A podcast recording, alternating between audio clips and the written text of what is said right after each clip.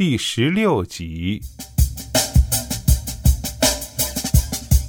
阿定学得油滑了，把伤势和痛苦形容得十分详尽，活灵活现。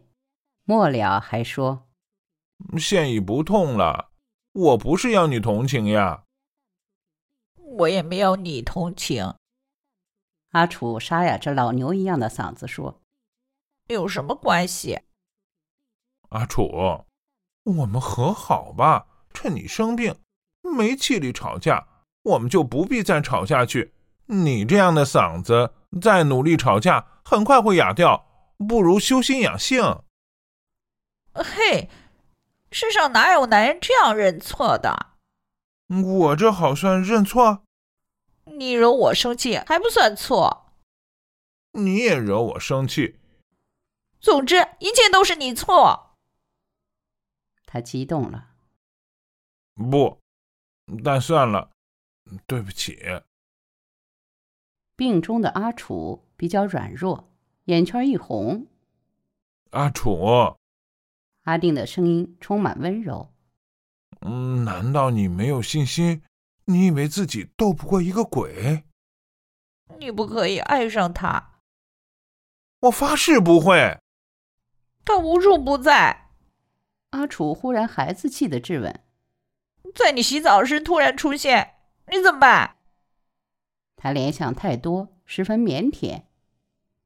阿楚下定决心，向样板戏智取威虎山的表情。永定，我决心尽力帮他找到十二少。早日找到他，心息了便早日离去。真的，当然，大丈夫一言既出，驷马难追。哼，你算大丈夫？大丈夫不可一日无权，小丈夫不可一日无钱。你不是大丈夫，你连小丈夫也不是。是，我只可成为人间的一名丈夫，不论大小，但凡男子都可以成为丈夫吧。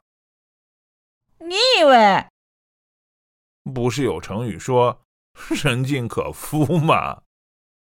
阿楚笑了，浓浊的感冒鼻音令阿定也忍俊不禁。他递给他一颗坚仁糖，趁势抓住他的手。他也不挣扎，只是狠狠地说：“收铁没人耕，不该有人争。你得意了。”一发狠，阿楚咳了几下。阿定拥抱他。病猫永远比老虎可爱，这病猫的毛发又那么短，刺手的。你努力的病吧。你对我不好，我已把全部精力消耗于一场病中，再也不能了。然后他静静的哭起来，扁着那张曾得理不饶人的嘴，里头有唇枪舌剑、真言刺语。如今半招也使不出来。你以后不准激怒我。遵命。若有再犯，请大人从重发落。阿定十分认真的答，表示听话。男人一生中总是遇到不少要他听话的女人，稍微的听话令男人更加男人。女人一生中总是希望男人都听她的话，好像没这方面的成就。就枉为女人了，这是什么话？什么叫听？归根究底，没有爱，一切都是空言。没有爱，只成了明的锣响的钹。阿定与阿楚的感情忽地向前跨进一大步，实是始料不及。三天之内，波谲云涌，跌宕有致。阿楚的妈妈买菜回来。一点儿也不发觉他俩局语，只留吃饭。为了一顿团圆饭，阿定巴巴的自沙田把稿带回报馆，然后又巴巴的回去。饭后见伯母在洗碗，是的，要有大量的爱，女人才肯乖乖的入厨洗刷那堆脏碗。阿定在阿楚家待至很晚，也没有什么事做，一起看电视。只为娱乐而看电视，相信这对阿楚是稀罕的。病一病多好，什么享受应有尽有，连堂堂男子汉也奔波向他赔罪。回到家时已是十二时半。于跋涉长途中，阿定已奋力索起一头新猿，关进一匹驿马，以后对女友一心一德。如花只是幻影，他对她口号是日行一善，原则是助人为快乐之本。我发誓不会，我发誓不会。训练自己的坚毅精神，相信再次面面相聚不会不好意思。打开门，欲亮灯，但灯质没有着。两三下之后，始发觉是停电了。阿定把姐姐家门敲了一阵，借来四支红烛，把它们一一燃亮。顷刻之间，小小的房子就荡漾着一片红光，悠悠摇摇，是是非非，迟迟疑疑。窗外是出奇的冷静窥照的寒月疏星，亦显得人间晃荡。同样的星月窥照不同的人，时间又过去了。永定。为什么这样晚？烛影之中，只见如花在，睫毛闪动的投影浮在脸上，像一双手拂来拂去。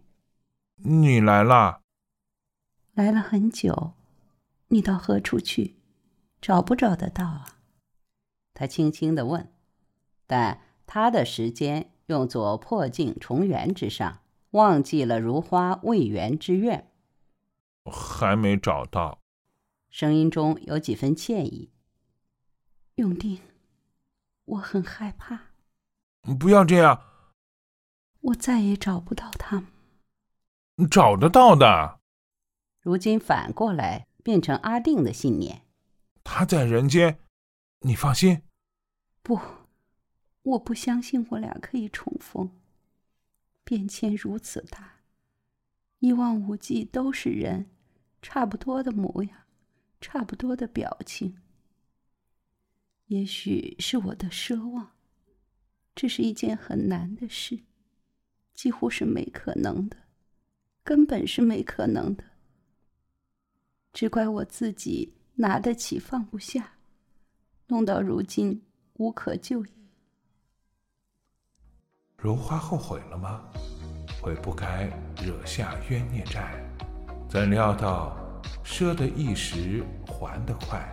红烛的眼泪盈盈堆积，好似永远都滴不完。但他的眼泪一早消失在衣襟，埋在地毡，渗入酒泉。阿定不知道该如何安慰伤心的鬼。在空白的一刻，电话铃声响了。如花愕然抬头。是停电，不关电话的事。阿定解释的不好。电话是另外一些电。同样的电，却是两个世界；同样的故事，却是两种结局。是阿楚。阿楚，我们这里停电，你那边呢？隔那么老远，怎会有相干？是。电是不会，但人是会的一下子关系拉得极近，谢谢爱迪生。如花在不在？代我向他说句话。是你的就是你的，若不是，始终都不是。你会说吗？好好的劝他。我不应该给他脸色看。阿楚收线后，阿定第一次发觉他是一只好心肠的狐狸，但他担心他乖下去。她这种女孩不可以乖。一乖便令人失去乐趣。我不要他觉悟，他做了好人，我做什么角色才对？如花见阿定由握住听筒怔怔的出神，也不追问，只静静望着他。我女友总是令我担心，他有时对我好，有时对我不好。他爱你，才故意对你不好。如花安慰。但既爱我，为什么故意对我不好？他不明白这么迂回的扬长小径的道理。十二少爷故意对你不好。如花不理睬他。爱是很复杂的，真不是一件容易的事。是，阿楚与我交往，当成写稿一样。写稿？他不明所以。无中生有，小事化大。如花会心一笑，那不是善稿吗？你怎么知道这名词？你学习的真快。永定，如花娓娓地说：“这不是一个新名词，这是我们那年代的术语。”如花如何得知？原来他有个客人是《寻幻日报》的编辑，常与舞台红伶、开戏师爷等到唐溪酒楼讲戏，不时发荐招来姿容娇丽的阿姑作陪。就是这样，如花认识了不少文化界人士。且说二三十年代，中区威灵顿街的南园酒家，地方宽敞，颇负盛名。一日，鱼塘送来一条五六十斤的大鳝，主人见鳝硕大，恐难一日沽清。那时没有雪柜，鱼会发臭，于是求问《循环日报》编辑，他代拟了一段新闻稿，说南园酒家明日大鳝。请顾客及早定做。